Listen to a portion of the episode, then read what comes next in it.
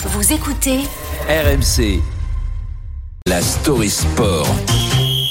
Rebonjour Alex, la Ligue de football professionnel, la LFP, voulait marquer le coup ce week-end euh, lors de la 35e journée de Ligue 1 avec des maillots spéciaux aux couleurs arc-en-ciel pour lutter contre l'homophobie et les discriminations.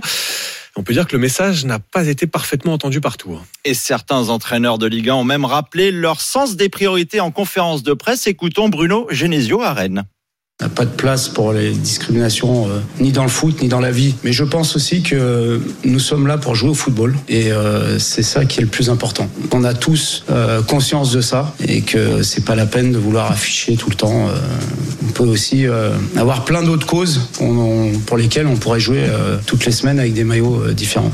En gros, on est contre les discriminations, mais laissez-nous jouer au foot. La sensibilisation autour de l'homophobie avait déjà été effectuée dans le football français, mais au vu des réactions, il semble nécessaire de faire un rappel. Toulouse, Nantes, Guingamp. Des joueurs de plusieurs clubs ont refusé de participer à cette journée. hein. Et le TFC a dû écarter plusieurs joueurs avant son match face à Nantes, car ils refusaient de porter le maillot arc-en-ciel, souvent par conviction religieuse, mais aussi parce que certains ne veulent pas qu'on leur impose une cause. Notre consultant foot de l'After, Daniel Riolo, souhaite un réveil des consciences. Je pense que rendre un petit peu, parce que ce sport expose en passant deux, trois messages qui sont bons pour la société en France. Nous, notre pays, nos valeurs, qu'est-ce qu'on fait? Eh oui, ici, il ne s'agit pourtant pas de forcer les joueurs à soutenir le mouvement LGBT, mais simplement de s'opposer à toute forme de discrimination. La ministre des Sports, Amélie Oudéa Castera, a réagi sur le plateau de Stade 2 hier en se disant favorable à des sanctions de la part des clubs. hein. Exactement. Et le principal instigateur de ce week-end de foot dédié à la lutte contre l'homophobie, l'ancien joueur Johan Lemaire, a confié à RMC Sport être accablé par le choix de certains joueurs. soyons sérieux cinq minutes. Il y a plein de gamins qui vivent mal euh, l'homophobie, qui vivent mal leur homosexualité. Arrêtez les conneries, soyez sérieux cinq minutes. Vous avez le droit de dire que ça vous dérange, on en parle, mais montrez l'exemple. Et en France, on rappelle qu'en 2021, le ministère de l'Intérieur avait indiqué que les actes anti-LGBT+, enregistrés par les services de police, étaient en hausse de 28%. Et ça vous fait réagir hein, depuis ce matin au 32-16, euh, cette polémique. Faut-il, tiens, sanctionner les joueurs qui ont refusé bah, de faire leur boulot, leur métier tout simplement, de porter le maillot hier, euh, le maillot aux couleurs arc-en-ciel? Je vois que Ralid a composé le 32-16. Ralid qui nous appelle de Lille. Bonjour Ralid. Bonjour. Bonjour, Ralid, euh, chauffeur Bonjour. VTC, c'est ça, hein, déjà au volant là, ça. de bonne heure, Ralid? Ah, depuis euh, une heure déjà, ouais. Ah oui, depuis une heure déjà, Ralid, vous écoutez RMC, vous avez suivi cette polémique. Qu'est-ce Oui. que vous en pensez? Est-ce qu'il faudrait les sanctionner, là, ces joueurs qui ont refusé de jouer hier pour euh, ne pas participer à cette journée de lutte contre l'homophobie? Non, je, je pense pas qu'il faille les, les, les sanctionner. Euh, c'est un choix unique de leur part. Euh, je me souviens qu'il n'y a pas si longtemps que ça, quand il y avait la campagne du Black Lives Matter, il y a certains joueurs qui refusaient de mettre le genou à terre, et même des joueurs de couleur. hein. Et ils n'ont pas eu de sanction pour autant.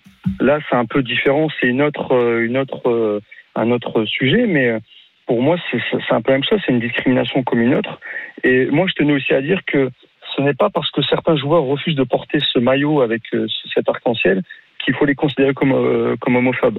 Pas Non, mais est-ce que, est-ce que Ralid, c'est pas, c'est pas révélateur d'un certain climat, allez, peut-être pas homophobe, mais qu'on a du mal, en tout cas, à, lutter contre l'homophobie dans, les vestiaires, dans le monde du foot, quoi Bah, mm, non, je pense pas. Je pense qu'aujourd'hui, et c'est vrai que c'est un sujet tabou dans le football, mais euh, je pense que dans un vestiaire, là, par exemple, c'était Toulouse-Nantes, certains joueurs.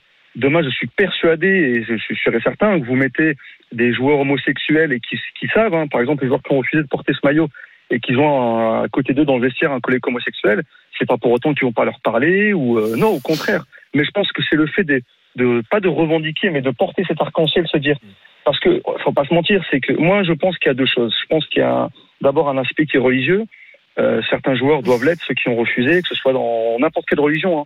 Ce n'est pas entre guillemets permis d'être, bah, c'est pas que c'est pas permis, c'est que c'est comme ça, de- d'être euh, d'être homosexuel.